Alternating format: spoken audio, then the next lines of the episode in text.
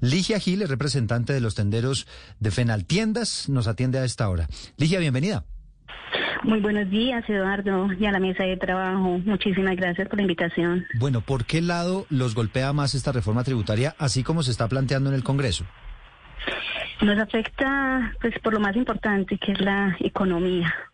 Yo pienso que cuando se afecta el bolsillo de los colombianos y el bolsillo de los tenderos es donde nos vemos nosotros afectados.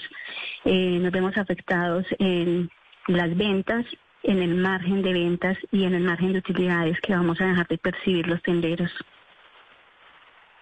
Y, y, y por ejemplo, el impuesto a las bebidas azucaradas, a los alimentos ultraprocesados, ¿eso qué tan fuerte les pega? ¿Ustedes están metiendo eso en la ecuación también de, de tiendas que podrían cerrar? Claro que sí, claro que sí, nos afecta grandísimo porque es que, eh, Eduardo, si hacemos una conversión de lo que vende un negocio en su día a día, las bebidas azucaradas representan más o menos el 15.99% de las ventas de, de una tienda y los ultraprocesados más o menos el 16.87%. Eso implicaría una reducción en las ventas de un 33%, lo cual es muy significativo en una tienda. Y ni decir del pequeño tendero, y ni decir del ventero informal, que también se vería supremamente afectado.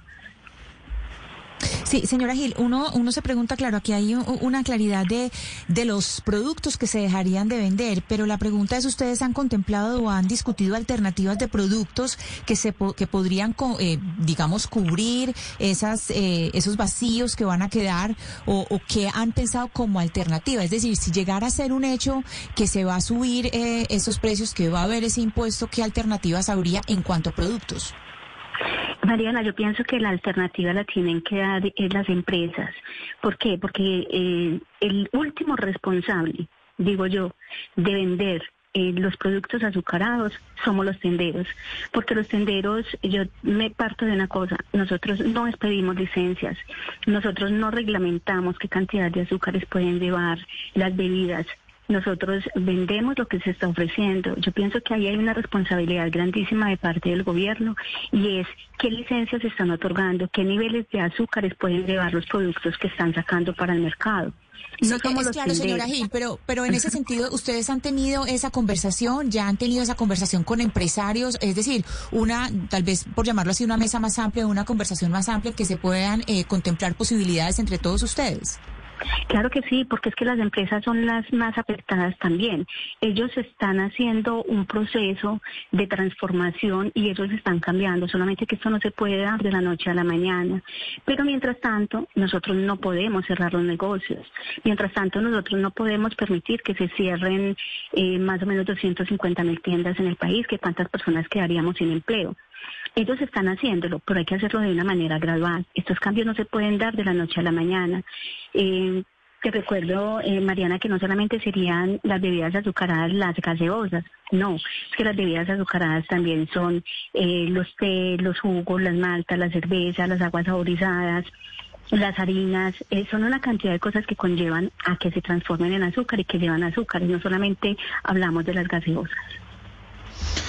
Señora Gil, eh, respetando por supuesto pues la, esta estimación que ustedes hacen, pero sí, sí, parece bastante exagerada, y se lo pregunto porque si, eh, todavía el impuesto no ha aplicado. ¿Ustedes por qué parten de la base que cuando se aumenta el impuesto a este tipo de productos, eh, la gente va a dejar de consumirlos, digamos. Eh, seguramente se le, se le castiga este consumo de bebidas y ultraprocesados al consumidor, pero porque ustedes parten de la base que el consumidor va a dejar de hacerlo. Eh, eso les, les lleva a ustedes a la estimación de los 250 mil, que me, me, parece un poco exagerada esa suma, esa cifra. No, te cuento que podrían ser muchos más. Podrían ser muchos más, porque es que las tiendas estamos trabajando perdón, las tiendas estamos trabajando en un proceso de transformación de legalización y organización de nuestros negocios, pero no estamos teniendo en cuenta los venteros informales, no estamos teniendo en cuenta estas personas que son madres, cabeza de familia, que a través de una ventana o, o, a través de la sala de su casa abren para ofrecer un servicio y para vender unos productos de primera necesidad. Sí, pero lo que plantean entonces ustedes, señora Ligia, es que esos eh, vendedores informales cobrarían este tipo de productos mucho más baratos que en las tiendas o cómo sería? Eh, sería claro, obvio, pero no podemos entrar en este juego de que si compro barato vendo barato y que si compro caro, vendo caro.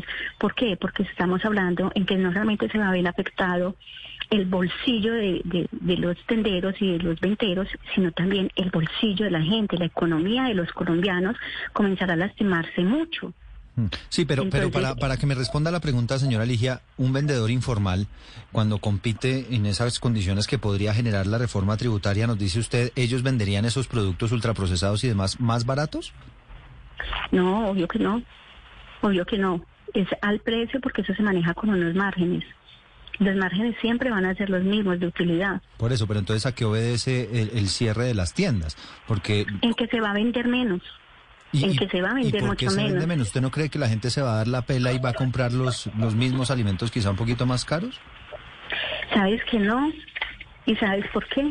Yo pienso que no, Eduardo, ¿por qué? Porque, mira, muchas de las personas que compran este tipo de productos son, eh, digamos, un obrero, un trabajador de una obra de construcción, que muchas veces no carga la coca y que su almuerzo es lo que nosotros llamamos el sancocho de tienda, que es la gaseosa, llámele la marca que quiera, o la malta, o la Coca-Cola, eh, llámele que se lo esté consumiendo con un pedazo de salchichón y con pan, y hay que darle también el limón. Entonces eso a él ya se le va, se le va a, volver muchísimo más costoso, más oneroso, porque esta reforma no solamente está tratando de, que sean los productos azucarados, de que sean los ultraprocesados, sino también los enlatados. Las salchichas en la pica también están supremamente costosas.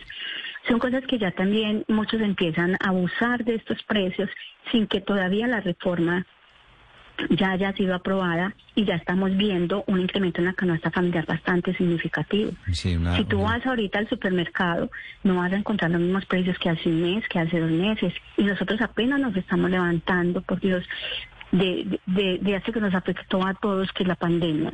Mm. Que pues todavía no hemos reactivado la economía totalmente de que estuvimos ahí muchos al frente dando la batalla, esperando luchar contra ese virus. Y ahorita también con este flagelo vamos a llegar otra vez a ser golpeados para que nuestras, nuestras ventas disminuyan, pero los impuestos sí hay que pagarlos normal. Mm. Ligia Giles, representante de los tenderos de Fenaltiendas. A esta hora nos atienden Mañanas Blue cuando Colombia está al aire.